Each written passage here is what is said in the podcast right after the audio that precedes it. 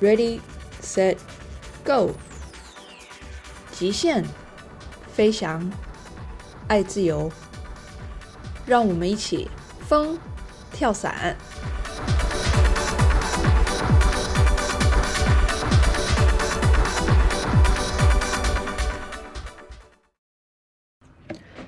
大家好，欢迎收听《风跳伞》。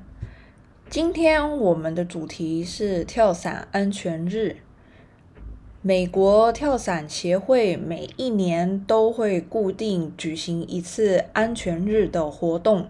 那这个活动主要的主旨就是回顾上一年发生的跳伞事故，以及我们可以从中学习到的一些经验。还有呢，最重要的就是加强我们跳伞的安全意识。那英飞跳伞呢，在三月二十号的时候呢，也举办了一次线上的安全日活动。那这一次的节目呢，就是将整个会议的内容一起放到这个 podcast 上面，让大家收听。由于这个会议的时间比较长，我们会把它分成两段。前半段我们主要是针对二零二一年发生的事故分析，那后半段呢会有两千英尺以下的紧急状况，还有如何避免降落伞碰撞。在整个会议的过程当中，如果你有任何的问题或者是不清楚的地方，欢迎你写讯息来问我。或是去询问你平常跳伞基地的教练，让我们一起学习，一起成长。现在让我们开始吧。先来回顾一下二零二一年去年跳伞发生的事故。我们这里事故统计的是死亡事故，那这个数据是由 USPA 提供的。那去年发生的事故总共有十起，十起事故里面呢，分别有三起是刻意的低转弯，有一起呢是非刻意的低转弯，还有一起是降落的问题，有一起是没不正确的紧急处理流程操作，还有一起是。切伞高度过低，还有最后的三起，是因为他有的医疗呃那个身体的问题。那我们先简单的描述一下这十起事故，先从最后一个来，身体的状况。身体的状况呢，因为身体的状况而发生的事故，这个这里的事故是死亡事故哦，一共有三起。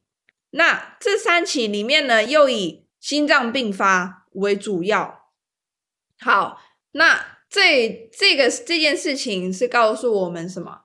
第一个，要好好爱惜你的身体，随时注意自己的身体健康，在自己身体健康状况够好的情况下，再来跳伞。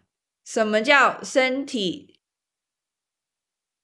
状况够好呢。第一个吃饱，第二个睡饱，再来呢，跳伞前八小时不喝酒，再来，你在你现在是没有受药物影响的情况。好，还有一个什么？我们有讲到，跳伞前二十四小时不能潜水，这些都只是一些平常的例子。除了这些之外，你平常就要好好注意自己的身体健康。那当然，如果你今天来到了基地，要跟你的好朋友一起跳伞，但你发现你的好朋友好像有一点不太对劲，可能昨天熬夜没睡好，或者是昨天太嗨了，喝酒喝多了，那你也要。跟他说，你可能要适时的跟好朋友提醒说，哎，你如果今天身体的状况不够好，你可能今天暂时先不跳伞，等到你的那个身体状况好一点的时候再来跳伞。好，接下来下一个，我们讲到低呃，low EP 就是开伞高度过低的这个情况，它的例子是发生在呃有个人他做了一个那个 hop and pop，hop and pop 叫低空，好，那他低空跳出去的时候呢，他开伞，开了伞之后，呃，他左边的伞。没有完全打开，好，没有完全打开，他就开始做他的处理。好，他做了他的处理，他最终最终他其实他切伞了，打开了他的备用伞，但是他的备用伞没有足够的时间充气，让它安全的降落。好，那。这个事故呢，它告诉我们什么？第一个，每一个人都有你自己的决断高度，这个决断高度可能两千五百英尺，可能两千英尺。当然，我们不建议你低于两千英尺。这个决断高度一定要让你有足够的高度，让你的备用伞在充气打开，带着你安全的着陆。所以呢？随时注意，当你今天呢伞发现故障问题，你边处理的时候，记得我们说什么？每五秒要看一次你的高度。当高度到达你的决断高度的时候，不要再犹豫，你就直接切伞，打开你的备用伞。再来，好，如果。你的装备呢？它有安装 RSL 或者是 Skyhook 这一类的装置，它可以让你备伞在更快的时间打开。有的时候，这个短短的零点五秒就可以，就就可以让你安全着陆。好。再来下一个不正确的紧急处理流程。这个事故呢，它的它的故事大概是这样：嗯，有一位跳伞员，他参加了一个九位在地面上的人看到这位跳伞员，他大概在一千英尺的时候。他有两把伞在他的头顶上，也就是双伞打开，而且是呈现下翼的情况。好，那这个时候呢，这位跳伞员他的处理状况是，他把这两把伞靠近，把它们弄回。左右重叠的这个情况，就是一左一右的这个情况。好，他成功的把两把伞弄回来，但是在两百英尺的高度的时候，伞又分离了，又变成下翼。这个时候呢，他没有足够的时间再去做任何的紧急处理，所以呢，他就以很快的速度旋转，然后呢落地。所以他没有办法安全的落地。那这个情况呢？他告诉我们什么？大家请回想一下，当你今天遇到下翼的时候，你的处理方式是什么？你应该是要马上切伞，还记得吧？记得马上切伞。好，然后呢？呃，因为他没有带了摄像，所以呢没有办法知道实际的情况。但是根据 USPA 的描述里面，这位跳伞员他之所以会双伞打开的原因，可能是遇到了 pilot shooting toe。pilot shooting toe 就是呢，你的引导伞已经丢出去。但是你的低包没有从你的伞包被带出来，就是你的引导伞没有及时充气，把你的包带出来。好，想一下，如果你遇到这种情况的时候，你应该要做什么处理？你应该是要做切伞，并且把你的备用伞打开，看抓看抓，撕拉撕拉，弓形。好，那接下来我们继续往下走，继续往下走呢。下一个事故是非刻意的低转弯。好，这个事故。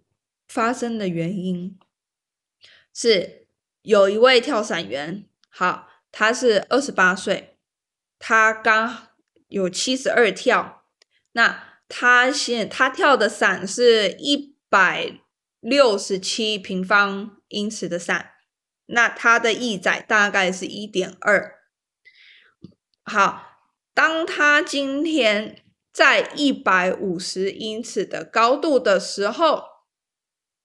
他已经在走他的降落第三边，这个时候呢，他发现他好像要冲出降落场，就是他应该要降落的那个范围内。他为了去追求降落的精准，这个时候呢，他就当下在一百五十英尺的高度的时候呢，做一个三百六十度的转弯。好。做这个三百六十度的转弯，导致什么结果？导致呢，他在还来不及拉刹车的时候，他的人就已经落地了。这个事故要告诉我们什么？如果你今天已经进入你的第三边了，好，你突然发现，哎，你好像没有办法很精准的降落在场内，你要冲出去。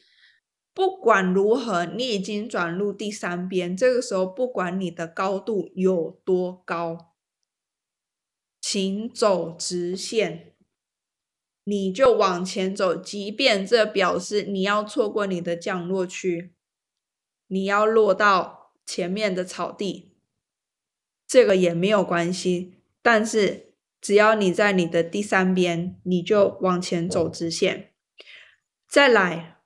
你如果已经进入你的第三边了，你在做任何大角度的转弯，这个时候同时你也会影响到在你后面也要进入第三边的其他跳伞员。好，再来。如果说你今天真的你要进入你的第三边，突然你发现有什么状况，你必须要闪躲的话，这个时候你可以用什么方式？你可以用半刹车转向的方式去调整你的角度，但是呢，我们所谓角度都不超过九十度。好，再来，我们继续往下走。因为降落问题的，因为降落问题发生的事故呢，有一例。好，那这个这个事故发生的情况大概是什么？这个情况是说，这位跳伞员他大概有两年的跳伞资历，他有五百跳左右，他跳的伞是幺五零的伞，然后呢，他的翼载大概是一点三六。他的情况是，当他今天在走降落第二边的时候，他发现他的高度有一点高。好，所以呢，他第他就把他的第二边稍微延长一点点，然后呢，大概做一个 S 型回来进入第三边。好，当他做这个 S 型转弯回来到进入第三边的时候，他发现他的旁边有另外一位跳伞员，跟他在同样的一个高度。这个时候呢，他做的处理是，他把两只手拉着前组，往下拉，刻意要落的比另外一个跳伞员还要快，把那个高度差拉出来。但是当他在拉前组的时候，他没有想到这个往前的、往下的速度会变得这么的快，所以呢，在他还来不及拉刹车的情况下，他人就已经落地了。好，这个事故发生是这样子。那呃，我想一般人常常在降落的时候，其实还蛮常都会遇到这种情况，就是。当你要着陆的时候，你发现你旁边有另外一个人。好，有经验的人都会知道，其实这不是一件太太可怕的事情。这个时候呢，只要一人一边，在左边的人走左边，在右边的人走右边，两个人都往前走直线，这样子你们就可以。呃，避免碰撞，并且两个人都安全的着陆，是吧？好，然后呢，如果非不得已，一定要跟旁边的人拉开一些水平的距离，这个时候你可以怎么做？一样，半刹车转向，往左或往右调整十五度，好，往前降落。这个时候呢，你有可能你会带着刹，你会带着半刹车去做你最后的着陆刹车。这个时候你可能会遇到什么事情？你可能会遇到的情况就是，你最后刹车的力量不会像你一般刹车的力量这么有力，也表也就是说，你的降落伞往前的速度，它可能没有办法减减慢的太多，所以这个时候你要。准备做什么事情？你要准备做着陆翻滚，可以吧？好，再来讲最后一个刻意的低转。在去年发生的三件刻意低转事故，其实都是所所谓大家耳熟能详的拉漂，都是因为拉漂。但是呢，他们那个高度距离没有判断的非常准确，好，导致于高度不够，来不及拉刹车，人就先落地了。那这些情况，根据 USPA 在过去二十年的统计数据来说。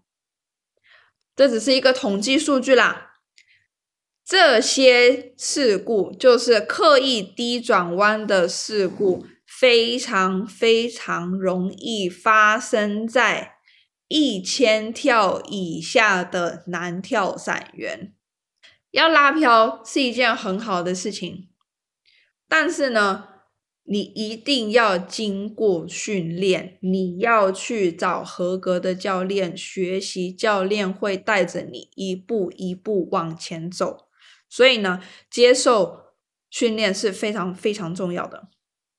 再来，还有呢，过快的降伞，然后呢，降到呢，你现在能力还要呃，已经超过你现在能够。能力以外的这些伞，然后再来是你要去从事拉漂的这个行为，但是呢，你又没有接受过那个，你又没有接受过合格的训练，或者是说你接受过的训练，但是你的练习却不够好。刚才讲到的这三点。在过去二十年，USPA 的统计其实发生了事故还不少。所以呢，当你今天要降伞的时候，或者是你今天感觉哎，我对拉漂这件事情很有兴趣，我想要去学的时候，请先找基地的教练跟他们沟通，或者是去上课。上了一些课，做了很足够、很足够的练习，再慢慢把这些练习带到地面，那个带到正确降落的高度来。这样子呢，可以让你更安全的拉漂，然后呢，也可以让你避免这些危险。好，所以以上二零二一年事故总结大概就是这样子的一个情况。那。事故总结呢？他告诉了我们什么事情？他说，其实百分之五十的事故，它都跟着陆有关系。好，呃，其实，在跳伞来说呢，大部分的事故都是出现在开伞以后，是吧？那。以去年的数据来讲，这些事故有百分之五十，它是发生在降落的时候。好，这个告诉我们什么？降落的时候呢，一定要特别的注意，不管不是只注意你自己，你也要随时看着周遭。当你遇到紧急状况的时候，你要及时去处理。到达了你的决断高度，不要犹豫，直接做你的紧急处理流程。接下来，当你今天要，当你今天要降伞，或者是你准备要降伞的时候呢，记得一定要先跟基地安全官，或者是去上伞控课，跟教练沟通好。经过合格，呃，经过适当的训练，你再慢慢的去降伞。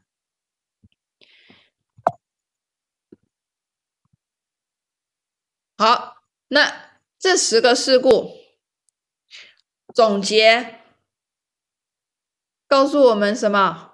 第一个，请好好照顾自己和其他人。